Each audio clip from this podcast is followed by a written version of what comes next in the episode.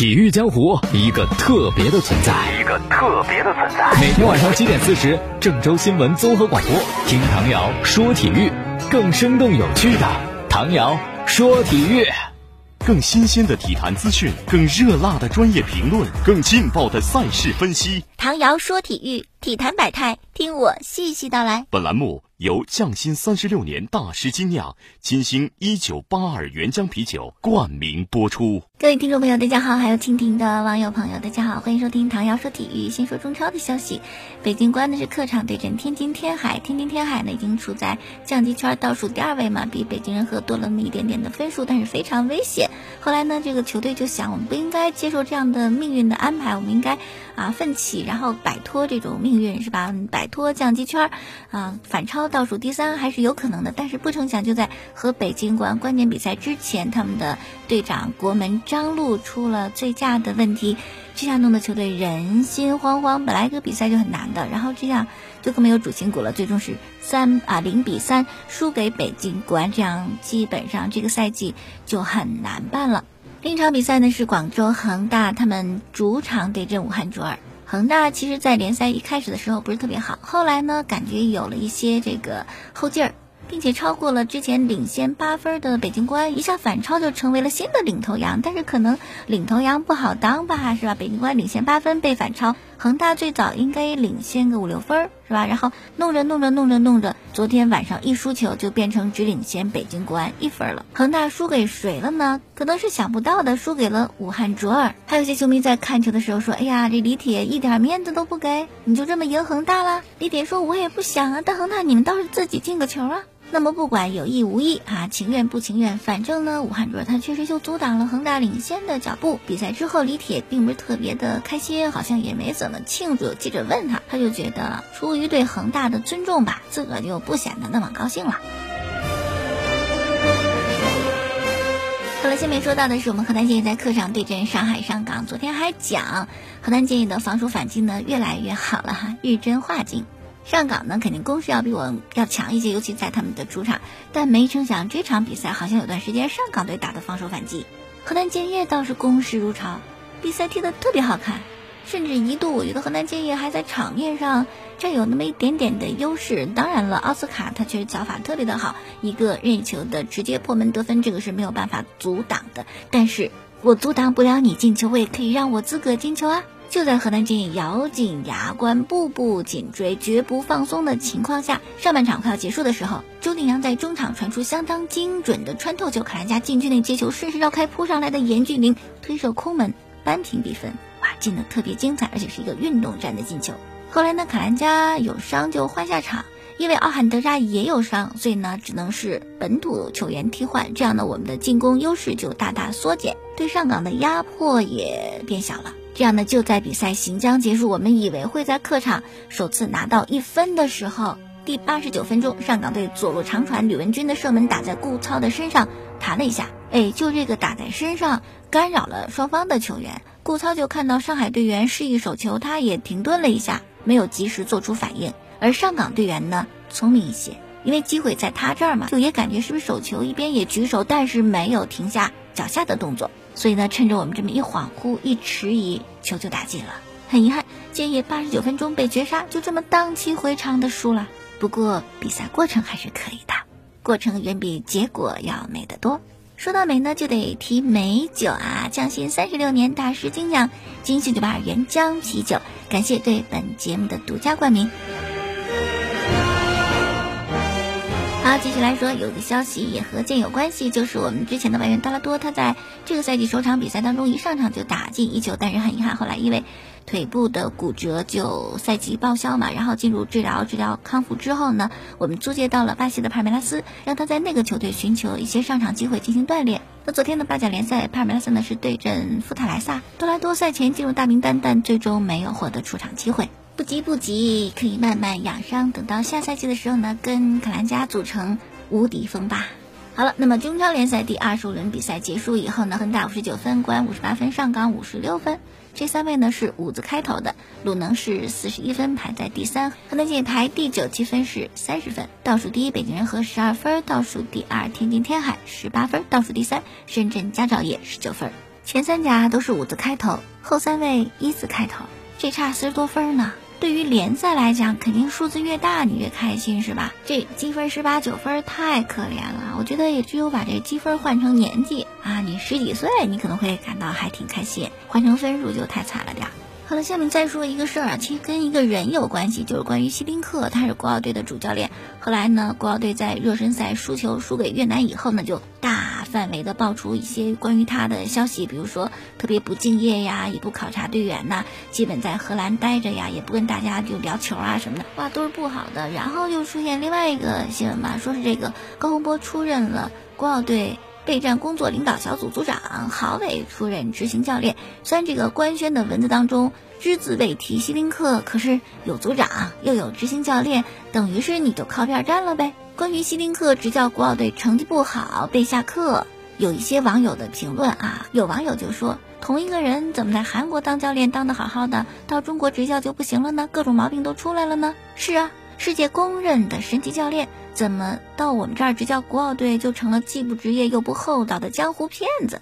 其实就是没人替你说话了呗。像当年米卢他执教国足的时候呢，热身赛成绩也不好，然后还有一些绯闻，包括什么排挤孙继海、郝海东啊什么的。可是当时足协力挺他，支持他，然后呢就进军世界杯，成为啊一个神奇教练，尤其很多中国球迷非常的认可他。那这球迷的言外之意是不是说足协应该啊支持希宾克，疑人不用，用人不疑嘛？好了，希宾克是去年的九月份来执教的，差不多就整整一年的时间。那么一年他到底都干了些什么，给中国足球带来什么？我们来还原一下。先倒叙哈，倒叙就是今年的九月八号，湖北黄石邀请赛这场比赛我们输给越南那一场结束之后呢，有一个赛后发布会，希林克就说呀，说我执教其他球队的时候也有过这样的经历啊，就是输球嘛，输球不可怕，因为我们需要打一些强大的对手，你老是胜弱队没有什么意义啊，五比零四比零的没有用。我也会告诉我的球员，如果你输给一些比较强大的球队，那你应该明白这是通往成功必经的，通往成功的道路不可能一帆风顺，一定会遇到挫折。可是球迷质疑的也许就是越南队，他也算一支强队。哎，你还别不信啊！我们可能就是看热闹的球迷嘛，但其实业内人士都知道，这几年越南他们大踏步的在追赶九五年龄段、九七年龄段甚至更小的梯队，打越南很费劲的。所以在那个晚上，国奥队输给越南，尤其那么多的核心球员、主力球员都缺席的情况下。内行人是预料到的，这是球迷感觉接受不了啊，舆论也一片哗然，就一地鸡毛了。来掰扯掰扯啊，国奥队输球是一个特别完整的国奥队吗？并不是，单欢欢、杨丽瑜、朱晨杰都缺席嘛。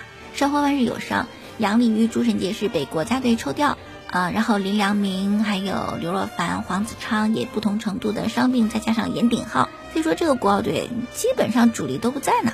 所以当时希林克输球没有觉得有什么奇怪的，甚至还在发布会上呢这样做结尾。他说：“我喜欢现在这个队伍，并且喜欢跟他们一起工作。”可是没想到是吧？这段话成了他给中国足球、给国奥队的最后一段话。十一天以后就下课了。当年是杜兆才选定的希林克，好像也是通过关系介绍的。那希林克到底合适不合适中国国奥队？从执教的履历上啊。我觉得毋庸置疑，因为他很棒嘛，国际名帅，包括带荷兰、带韩国、带土耳其、带俄罗斯都有很好的成绩。不过差一点点，就是他当时来执教国奥的时候七十二岁了，比里皮还要大一些。这样的话，精力肯定就有点跟不上，而且他还做过膝盖的移植手术，就换换膝关节吧，所以他很少站起来指挥，上下台阶都踉踉跄跄的。因此差就差在年纪太大这一点，他是真的老了。同时还有一些个性的问题，可能使得我们认为他执教球队并不是很尽心尽力。比如，他基本不跟其他人谈足球，你跟他聊，他也不跟你聊。什么你想跟他说说战术，你这国奥队准备怎么弄，人家根本就不接腔，那感觉就特别像一个小学生要跟一个大学生、跟一个博士生聊奥数，人家就直接回绝你了，就没有可聊的。此外呢，他说话也非常直接啊，荷兰人那种方式。有一个小例子啊，就是一个记者呢，在下午茶的时候跟希林克聊天，就写稿子嘛啊，就想让他评价一下单欢欢怎么样。希林克没有答，就反问说：“你觉得怎么样呢？”啊，记者就说：“我觉得好有潜力的，未来是中国很出色的中锋什么什么的。”结果希丁克啊，听到记者这么说以后呢，只回答了一句：说我不管他的未来，我也不关心他潜力怎么样，我只看现在，现在他是不是最好的中锋？哎，你看这就尬聊嘛，是吧？就接不下去了。此外呢，希丁克呃脾气没有那么严苛，挺随和的，经常跟队员一起开玩笑，所以私底下呢，队员确实是管他叫老头儿。那就这样看哈，郭田雨受罚，其中有一点就是说话怎么怎么样啊，说他管希丁克叫老头不礼貌。看来其实大家平时也就是这么叫的。作为一个知名教练，希丁克肯定还是给中国足球留下了一些东西，比如说队员们说自己的位置感更强了，更加注重攻防的整体。像严鼎浩说，以前认为自个是前腰，那就只注重进攻嘛，但现在防守也加强了很多。单欢欢也认为希丁克。发掘了他自己不知道的另一面，但是为什么一个有能力的教练最终和我们不欢而散？我们要从这次啊这样一个关系的终结当中总结什么样的经验，吸取什么样的教训，是值得我们思考的。因为这不单是一个谁找工作，我们找谁工作的问题，它牵扯到中国足球的未来。像这届国奥队是吧？从孙继海到沈祥福，再从希林克，再到郝伟，兜兜转转，总是相同的剧本。可是你教练可以走马灯似的兜兜转转，球员呢？球员这一批转走了，超龄了就没了，再转一批吗？一批又一批的就这么来回的转吗？实在是可叹啊！小酌一杯吧，来捋捋清楚啊！匠心三十六年，大师精酿，金秀八二元姜啤酒，来一杯。了，最后说一些欧洲足球的消息。西班牙人呢，在今天凌晨一比三输给了皇家社会。效力西班牙人的吴磊首发打满全场，但是赛后评分并不高。西班牙媒体给他四分，认为表现不如上个赛季。法甲呢，我觉得内马尔可就神气了啊，因为他回去之后呢，就踢了两场比赛，两场都是绝杀，帮着。一平一胜拿到了四分，这次也是啊，他们客场对里昂，然后一直零比零嘛。到了第八十七分钟，比赛行将结束的时候，又是内马尔的一脚远射破门绝杀对手，完全体现了个人能力。怪不得啊，巴萨有些球员希望内马尔重新回到球队。我觉得他这个天赋和技术要比格列兹曼啊、库蒂尼奥是强了好多。相信以后啊，随着内马尔有这样卓越的表现，大巴黎对他的嘘声会越来越少的。曼联今天凌晨做客伦敦碗球场，结果零比二输给了西汉姆联队。曼联真的是一蹶不振，沉溺低谷好长时间了，就是找不着上去的道路。那么酋长球场呢？是阿森纳主场对阵阿斯顿维拉，凭借奥巴梅扬的第八十四分钟进球，他们完成了神逆转。奥巴梅扬球迷就昵称他美羊羊，美羊羊现在不得了，十六场比赛，十六个进球，进球效率非常高的。英超一场焦点战是在斯坦福桥，切尔西和利物浦，结果利物浦是客场二比一战胜切尔西。不过切尔西打的也还是不错的。下半场的一阵疯狂反扑，让利物浦也是一身冷汗啊！最后呢，说一说西甲，皇家马德里在皮斯湖安球场呢是战胜了塞维利亚，一比零小胜，还是靠本泽马。哎呦，这多少年前的事了是吧？球迷看不上本泽马，调侃人家，给人起外号叫什么“笨马”“本泽猫”。你看现在不还得靠人家进球拿分？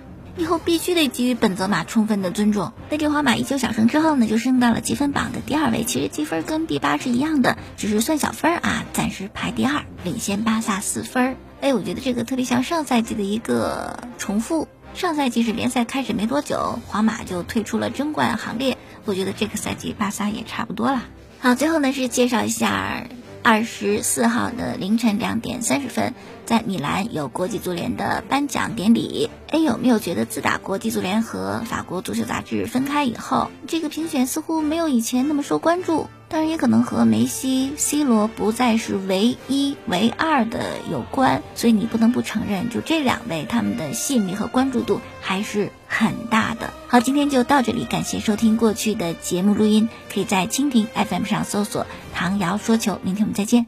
更新鲜的体坛资讯，更热辣的专业评论，更劲爆的赛事分析。唐瑶说体育，体坛百态，听我细细道来。本栏目由匠心三十六年大师精酿金星一九八二原浆啤酒冠名播出。